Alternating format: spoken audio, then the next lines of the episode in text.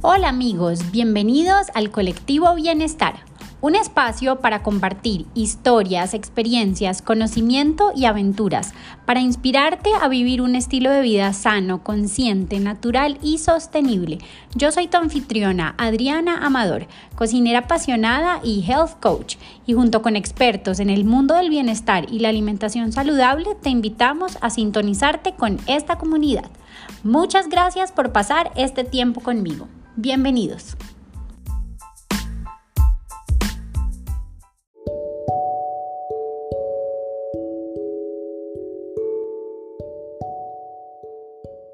La invitada de hoy es María Paula Jiménez, experta en compasión, y nuestra conversación de hoy es una introducción a esta práctica tan importante para el crecimiento personal. Quise traer a María Paula para que aclaremos principalmente qué significa realmente la compasión, porque a veces la confundimos con otras palabras. ¿Cómo podemos adoptarla en nuestra vida y por qué es una herramienta clave en nuestro bienestar? María Paula es instructora senior del programa del Compassion Cultivation Training desarrollado en la Facultad de Medicina de la Universidad de Stanford, en el Center for Compassion and Altruism Research and Education ella es conferencista, consultora organizacional y asesora de grupos e individuos en temas relacionados al bienestar, gestión del cambio, prácticas contemplativas, mindfulness y obviamente compasión, nuestro tema de hoy. Es graduada en psicología en la Universidad de los Andes, experta en responsabilidad social corporativa y en terapias alternativas. Adicionalmente, es instructora certificada del programa Mindful Self-Compassion con Christopher Germer y Christine Neff y experta en felicidad en el programa del Happiness Studies Academy con Tal Ben Shahar de la Universidad de Harvard. Simultáneamente es aspirante al Order of Interbeing de la tradición Plum Village de Tish Nag Han en Estados Unidos. Espero que la historia de María Paula los inspire a ustedes, así como a mí, que sigamos la conversación de la atención plena y lo importante que es, especialmente en este momento de la humanidad. Bienvenidos.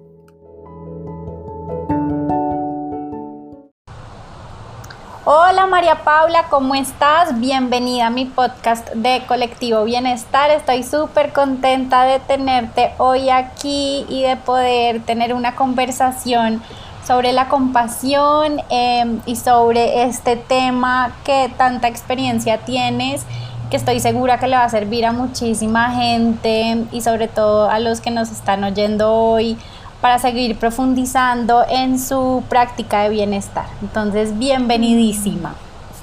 Muchas gracias, feliz de estar aquí, gracias a ti por la invitación, encantada.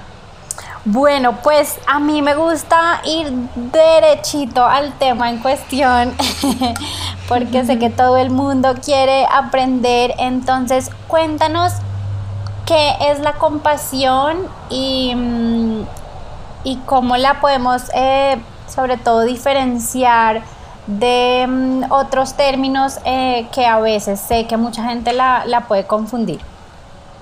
Mm, claro que sí, claro que sí, pues mira, el campo de la compasión, del cultivo de la compasión es algo milenario, ¿no? En realidad comenzó hace 2500 años cuando el Buda empezó a ofrecer sus enseñanzas, ¿sí?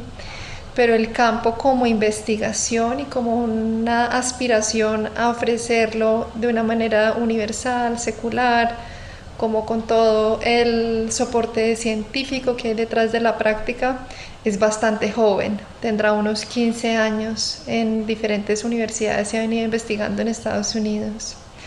Entonces, ¿qué entendemos por la compasión? Es una palabra que no tiene muy buena fama, ¿no? En realidad es como confuso, lo podemos nosotros relacionar como con la lástima o con la condescendencia, mm, pero en realidad es que todo, todo eso incluye como una verticalidad y la compasión hace referencia como a una cualidad humana innata que todos tenemos, todos tenemos la capacidad de que nuestro corazón se conmueva, se involucre frente al sufrimiento propio o ajeno.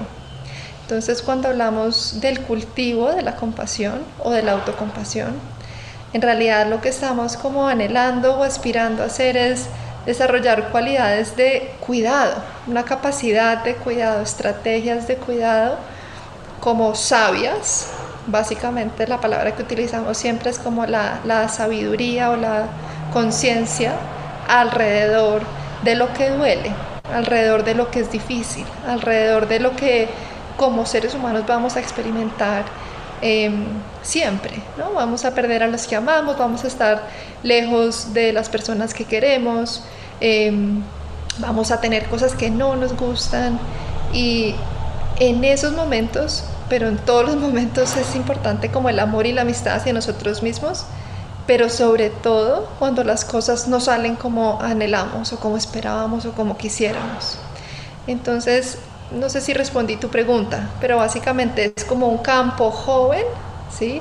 Que pretende ayudarnos a tener mejores relaciones con nosotros mismos y con los demás, tocando este elemento que es el más fundamental y humano, que es cómo respondemos ante la dificultad, ante el dolor, ante el sufrimiento, con cuánto amor, con cuánta calidez, con cuánta presencia. Es decir, sería eh, de alguna forma despertar mi amabilidad hacia los demás y mi autoamabilidad.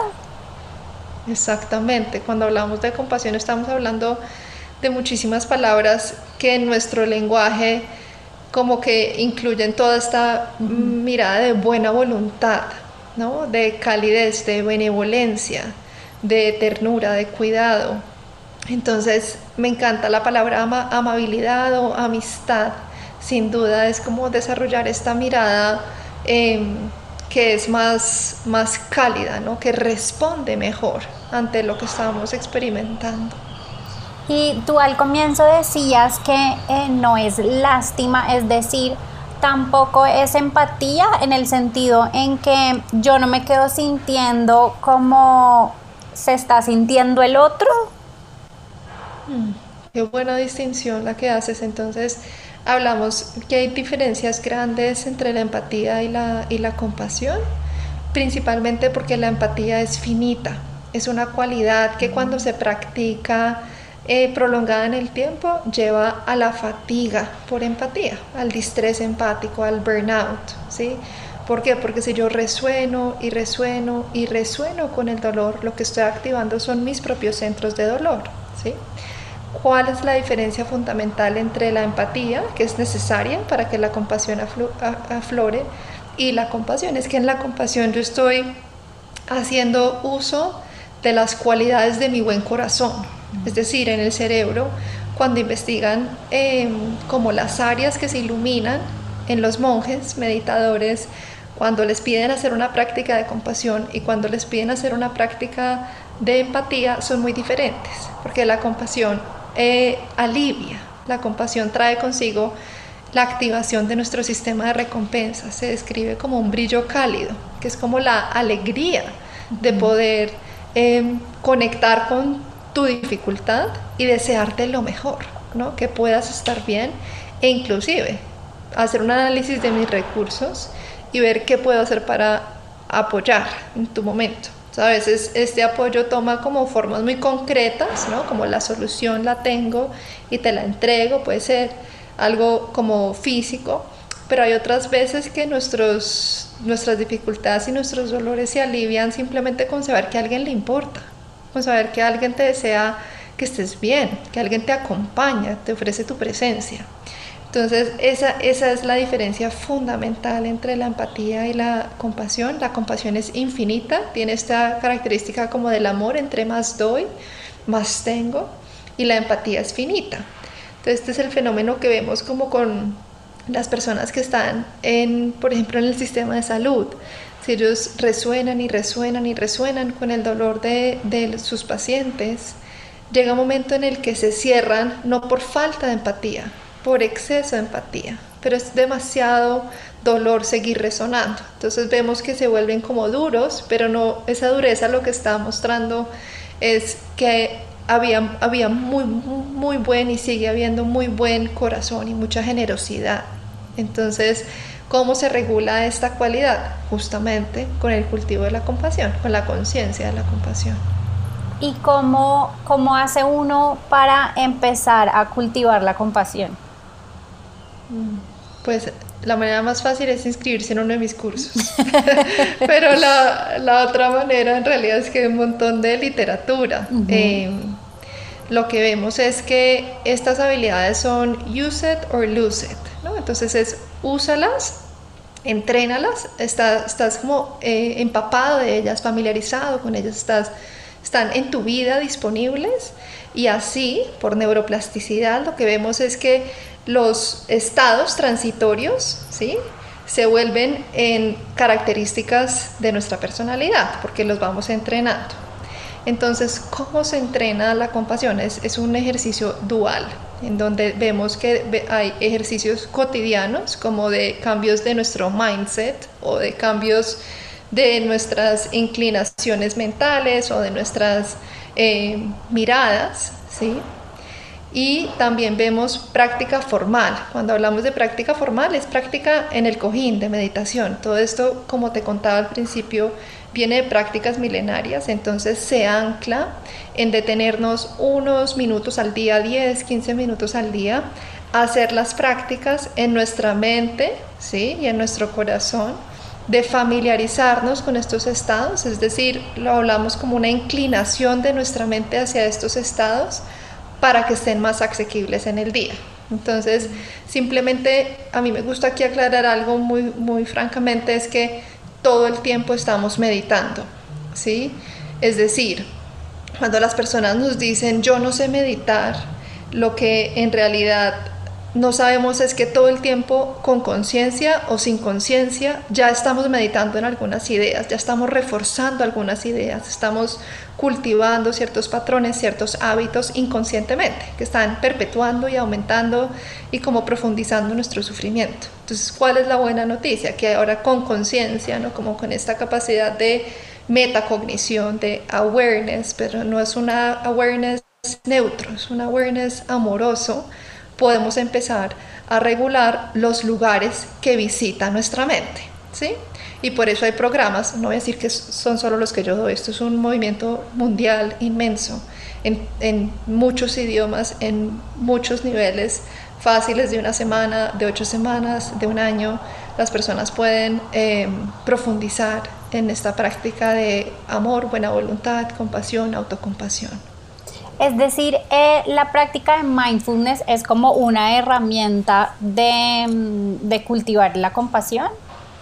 Sí, gracias por nombrar eso. Entonces, mira, el campo de mindfulness lleva como unos 30 años de investigación científica, de muchos papers publicados. ¿sí? Esto inicia en los años 70, cuando Kabat-Zinn, John Kabat-Zinn regresa eh, de un vipassana en la India mientras él estaba estudiando y llega a la Universidad de Massachusetts con la idea que esta práctica que él descubrió puede ayudar a las personas eh, que están o en fases terminales o desahuciadas por la medicina tradicional o con dolores en donde ya la medicina no está siendo capaz de servir o en el final de la vida. Le dan un garaje, ¿no? Todo el mundo dice que está loco, pero vaya en su garaje con las personas que igual nosotros no podemos hacer nada por ellas y estas personas empiezan, no solo no se mueren, sino que empiezan realmente a tener una relación diferente con su dolor. Entonces es el inicio 30, 35 años atrás. Es lo mismo, protocolos, intervenciones de ocho semanas, en donde se hace prácticas formales, informales, relacionales, eh, en nuestra vida cotidiana, en grupos, la comunidad es muy importante. Y este es el modelo que adopta las universidades y todos los que están desarrollando protocolos, eh, tienen sus raíces en mindfulness, ¿no? Y por eso la práctica de la compasión siempre incluye práctica de atención plena, porque necesitamos el recurso principal disponible, que es parar bolas, ¿no? atender, o sea, contar con el recurso de la mente para cultivar algo, lo que sea, ¿no? Una habilidad como aprender a cocinar, como aprender a montar bicicleta, como aprender a jugar tenis. Tú necesitas el recurso de la mente disponible y es, y es lo mismo para el cultivo de la compasión necesitamos la, la presencia, la conciencia. Em, y a mí me gustaría también que nos aclararas la diferencia cuando hablamos, por ejemplo, de autocompasión ¿cuál sería la diferencia entre autoestima y la compasión? Porque creo que también es algo que a veces confundimos, ¿cierto? Claro. Estás haciendo todas las preguntas adecuadas, me encanta. Yo muy, muy estudiosa. Maravillosa. Eh, no, porque es, eh, es, algo que realmente eh, está muy vívido y muy presente en, en, todos los programas. ¿Cuál es la diferencia entre em, basar nuestra relación con nosotros mismos basada en la autoestima versus basada en la autocompasión. Y la manera de verlo es a través de un ejemplo muy simple que es como dos amigas, ¿no? Cuando tenemos una, una amiga que es la autoestima, ella es súper buena amiga, súper buena amiga cuando todo va, va bien, cuando nos va bien, cuando las cosas salen como queremos, cuando eh, estamos siendo por encima de la media en nuestros sistemas competitivos. Es decir, esa amiga está ahí condicionadamente. En el momento en el que fracasamos, en el momento en el que perdemos, en el momento en el que cometemos un error, esa amiga nos abandona. ¿sí? Y no solo nos abandona, sino que tiene la capacidad usualmente de criticarnos, de maltratarnos, de humillarnos, de agredirnos. ¿Qué pasa con la amiga que es la autocompasión?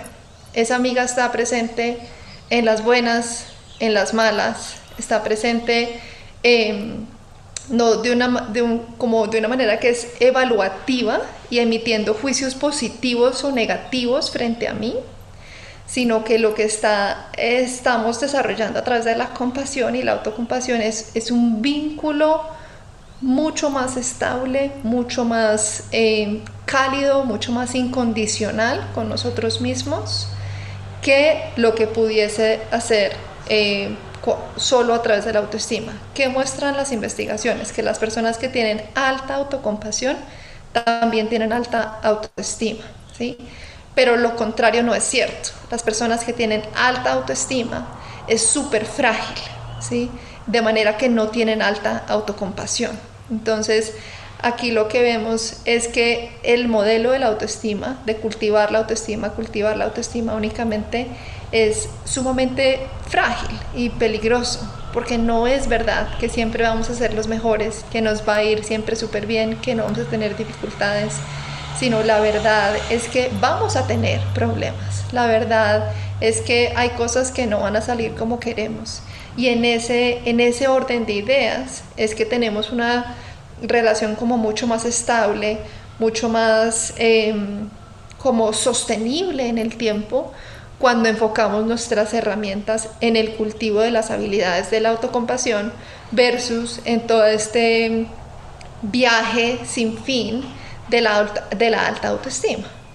Y entonces la, digamos que la autoestima también depende como de la valoración externa em, de otras personas o de las situaciones o de las, como decías tú, como de nuestros eh, niveles de competitividad, mientras que la autocompasión es totalmente como dependiente de mi práctica interna.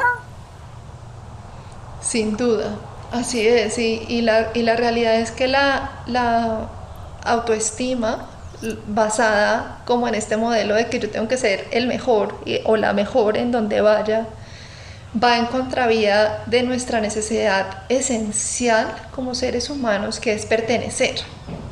Entonces, cuando yo estoy todo el tiempo eh, compitiendo y procurando ser el mejor en los entornos competitivos en donde me muevo, eso directamente va en contravía y representa una amenaza con nuestra necesidad más íntima y más profunda, que es llevarnos bien, pertenecer, sentir que somos vistos, que somos acogidos, que somos incluidos en los entornos a donde queremos pertenecer, por lo menos, ¿no?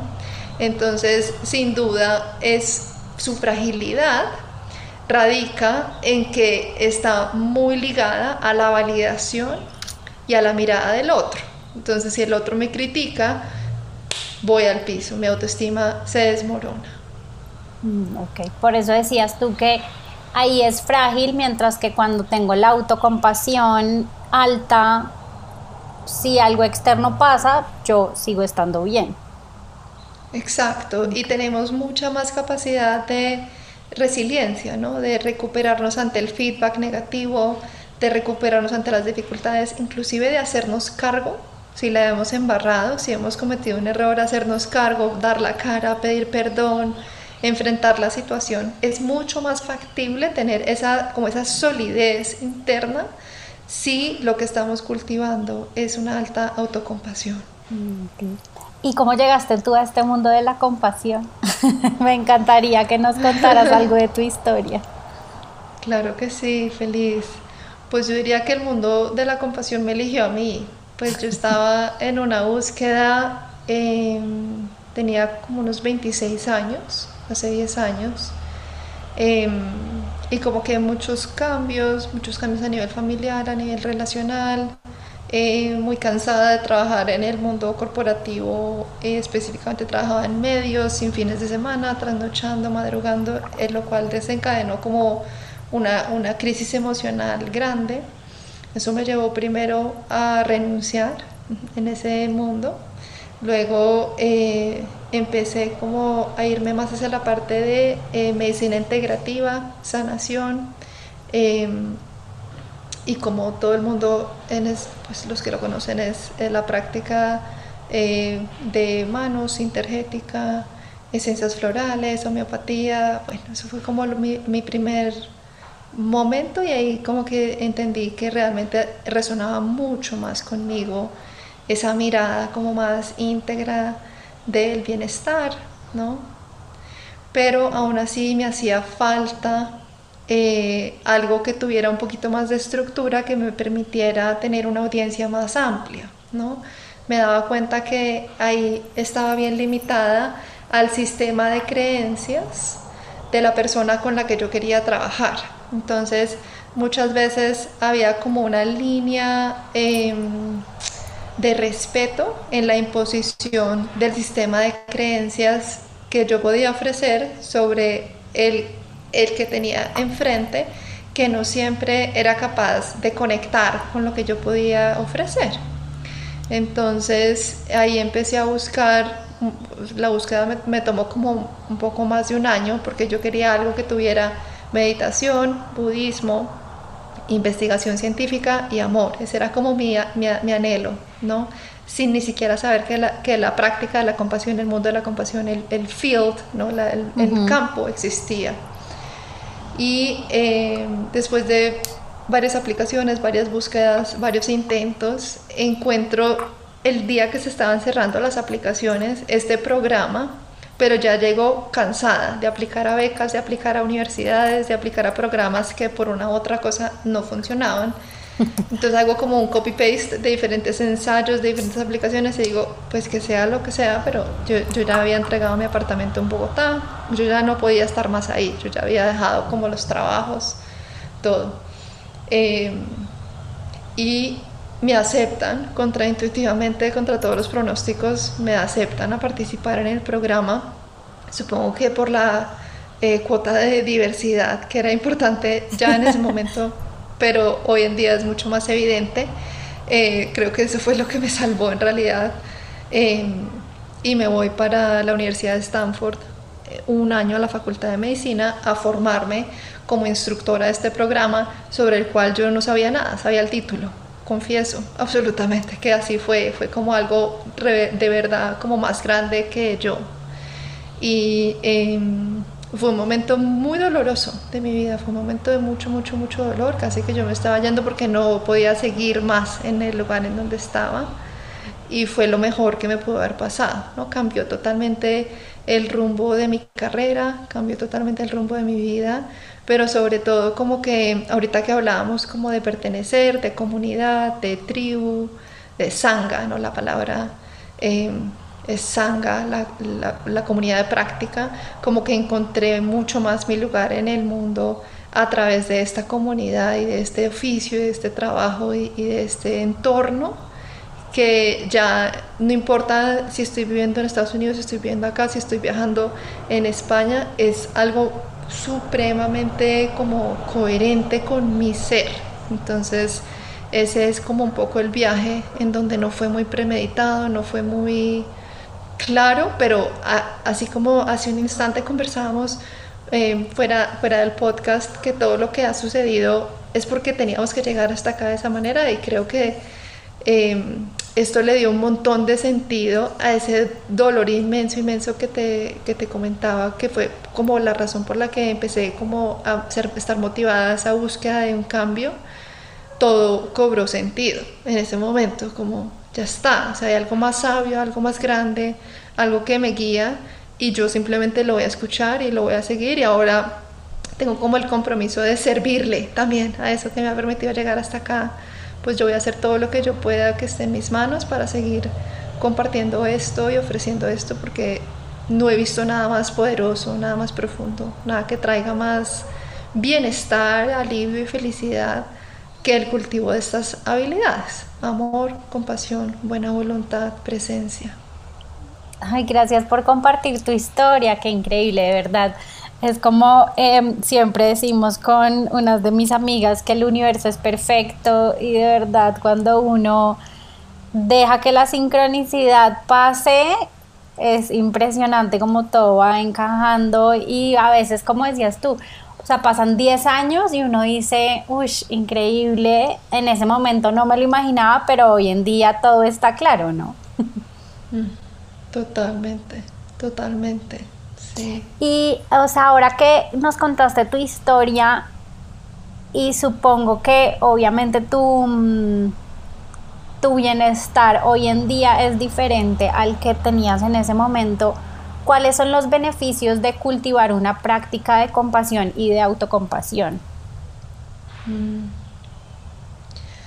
Pues te lo hablo primero como a nivel más, más íntimo, más de mi propia historia y ya luego como que podemos profundizar en las múltiples investigaciones. Entonces como que más a nivel eh, interno es como siento que da espaciosidad, ¿no? Creo que eh, y perspectiva.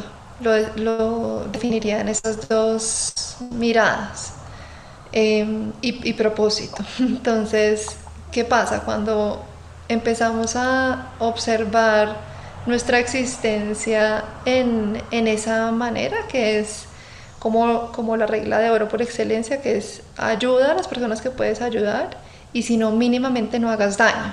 Eso es como lo que nos enseña la, la vida de la compasión.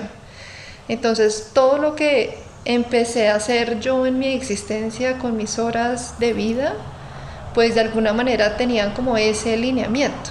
O sea, ¿qué puedo hacer yo en esta encarnación con el tiempo que tengo disponible, con lo que he aprendido? Para por lo menos no hacer daño, ¿sí? por lo menos reducir el sufrimiento a mi alrededor y ojalá poder servir y poder ayudar y poder ah, como soportar comunidades. Eso per se ya tiene un impacto inmenso en mi bienestar. Eso per se ya se traduce como en una sensación de alivio y de alegría en mi vida, porque, ¿me entiendes? Podría ser eh, podría estar haciendo cualquier otra cosa, pero decidí hacer esto. Igual creo que estoy, em, después de mucho, mucho tiempo y mucho esfuerzo, en el lugar en donde quisiera estar, ¿no? En el lugar en donde tranquilamente me siento como en paz y a gusto en los diferentes aspectos de mi vida.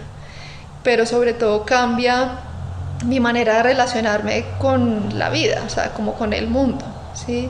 Em, conmigo misma, para empezar, ¿no? Siento que hay una relación diferente en el día a día, en el diálogo interno. Hay dos voces que viven dentro de nosotros siempre, la voz autocrítica o la voz autocompasiva. Entonces, lo que pasa en el silencio de mi mente, como yo me trato, como yo me eh, invito, me motivo, me ordeno a hacer las cosas que tengo que hacer, por lo general, no puedo decir que siempre, pero por lo general trato de volver a que sea una manera como amable, porque lo que yo me digo a mí misma importa, lo que yo me digo a mí misma lo estoy escuchando, entonces tiene un impacto directo en cómo me siento, en cómo vivo, en cómo estoy.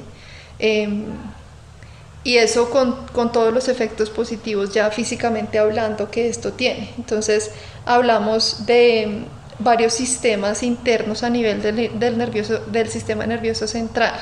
Entonces está el sistema simpático y el parasimpático. Entonces el simpático no es tan simpático si está activado todo el tiempo, como dice Santiago Rojas, porque estamos todo el tiempo en estado de alarma, ataque, parálisis o huida. ¿sí? También nuestro sistema de calma, estamos en nuestro sistema parasimpático, que incluye algo dentro del sistema, que es el, el, el, sistema de calma y regulación o tend and befriend, que es la manera en que tenemos de autorregularnos, autosostenernos a nosotros mismos. Entonces, así como cuando alguien que amamos está pasando por un momento difícil, nosotros le cogemos la mano, lo consentimos, lo sobamos, lo abrazamos, lo escuchamos, cambia nuestra mirada, cambia el tono de nuestra voz. Esa habilidad también está disponible para ofrecérnosla a nosotros mismos cambiando ya el sistema de respuesta interno. Entonces, cuando yo estoy pasando por un momento de dificultad, cuando estoy abrumada, cuando estoy alterada, cuando estoy nerviosa, cuando estoy triste, esa habilidad está en mis manos de acompañarme a mí misma a ser el que sufre y a la vez el que me acompaña a mí misma a sufrir. Em, para que mi respuesta fisiológica sea diferente, mi estado de la mente sea diferente, mi capacidad como de acceder a mi propia fortaleza, vulnerabilidad, resiliencia, que parecen cosas apartes, pero todo está, todo está unido, eh, están más asequibles. Entonces, en realidad vemos que tiene un montón de beneficios la práctica, tanto relacional con otros, relacional conmigo misma, físicamente, eh, pero también mentalmente, psicológicamente, Hoy en día dicen que eh, todo la, la variable es aburrida, porque siempre influye, o sea, la variable de que hay compasión, autocompasión es it's boring, se describe, porque siempre em, predice bienestar, siempre predice salud mental, siempre predice em, como alivio psicológico. Entonces es como muy, muy contundente. Em, el uso ¿no? y el beneficio que puede haber de tratarnos de esta manera y de cultivar esta mirada también en, en nuestra vida. Em, ay, espectacular, de verdad. Podría seguir haciéndote mil preguntas, pero quiero respetar tu tiempo y eh, preguntarte pues cómo pueden las personas entrar en contacto con contigo y con los cursos de compasión o donde pueden aprender eh, de, esta práctica. Claro que sí, pues les dejo mi página aquí, es mariapaulajiménez.com. Em, está en construcción, espero que en unos meses esté mucho más linda de lo que está ahorita, pero pues está lo básico, ahí me pueden contactar, pueden ver los cursos que tenemos. Em, pero también pues las, las, afiliaciones mías son con, con, los dos centros principales, entonces estoy formada en eh, la Universidad de Stanford, en el Centro para la Investigación y la Educación del Altruismo y la Compasión, el C-CARE. Eso se derivó en una ONG que es el Compassion Institute y eh, pues ahí pueden investigar más, ver más, tanto en el Seeker como en el Compassion Institute. Y la otra afiliación que tengo eh, y con quienes también activamente trabajo, con los dos sigo activamente haciendo parte de sus equipos, es el Center for Mindful Self-Compassion. Este también es un centro lindísimo, grandísimo, Em, que ofrece un montón de recursos gratuitos, es supremamente generoso. En el momento en el que empezó la pandemia, han dado clases gratuitas. Eh, todas las mañanas y todas las tardes los profesores donan su tiempo para que las personas en cualquier lugar del mundo puedan encontrar un refugio, ¿no? una práctica de compasión, estar guiados de la mano de alguien pues, que está medianamente entrenado y preparado para sostener estos espacios de tanto duelo, tanta soledad, tanto estrés, tantas pérdidas, tantos cambios, tantas frustraciones. Así que ellos también eh, súper recomendados. Center for Mindful Self-Compassion, el Compassion Institute y bueno, otros recursos muy valiosos los vamos a encontrar en un centro de España, en España para quienes también trabajo y con quien también colaboro, que es niracara.com en unos cursos bellísimos de acompañamiento contemplativo al final de la, de la, de la vida, acompañamiento contemplativo al final de la vida o de la muerte, eh, resiliencia, mindfulness, compasión.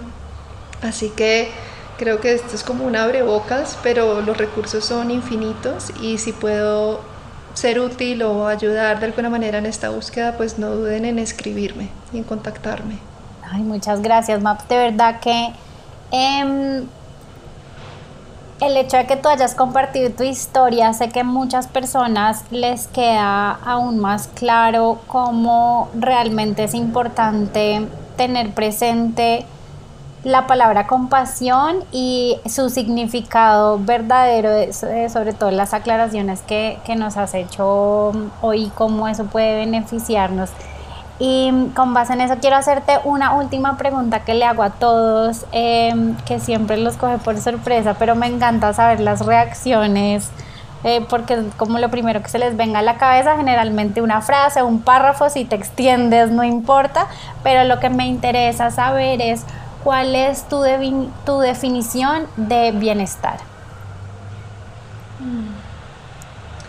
Pues a tomar una definición prestada de otro maestro con quien vengo formándome hace un tiempo, que es Tal Ben Shahar, de esta práctica de felicidad en Harvard, que él habla de whole being, ni siquiera de well-being, sino de whole being, en donde integra eh, la felicidad y la integridad la, sensación de sentirnos completos. Entonces, para mí la mejor definición de bienestar sería como un estar completos, eh, incluyendo las múltiples dimensiones de nuestro ser, eh, o abrazando las múltiples dimensiones de nuestro ser, inclusive aquellas que son difíciles de abrazar. Tenemos como una tendencia como a tener esta sutil agresión de todo lo que tenemos que mejorar y cambiar y perfeccionar y crecer y dejar atrás todo lo que no funcione, todo lo que no nos gusta y en esa medida también nos relacionamos con los demás, ¿no?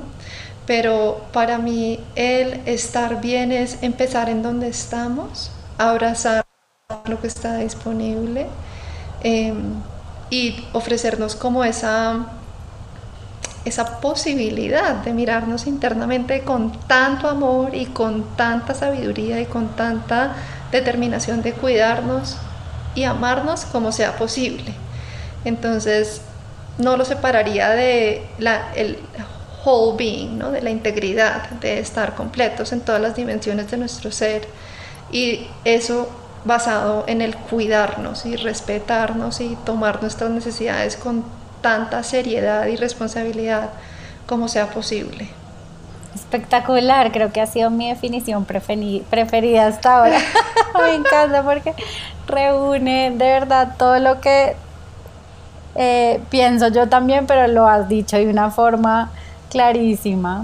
María Paula, muchísimas gracias de verdad por acompañarme hoy, compartir tu historia, abrirte y, y sobre todo eh, poder aprender muchísimo más sobre mm, el tema de compasión y de cómo podemos aplicarnos para aplicarlo para finalmente tener mayor bienestar en, en nuestra vida. Entonces, muchísimas gracias. A ti, Adri, gracias por la invitación y gracias a todos los que nos están y nos estuvieron escuchando y acompañando en este tiempo. Un placer estar aquí.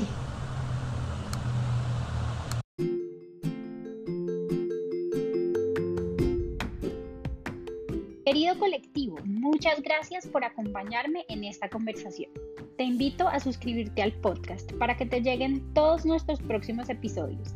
Compártelo con tus amigos para que muchas más personas puedan hacer parte de este colectivo y seguir trayéndote a más invitados inspiradores. Sigamos la conversación en Instagram en arroba Adriana Amador raya el piso bienestar y en mi página web www.adrianamador.com. Hasta la próxima.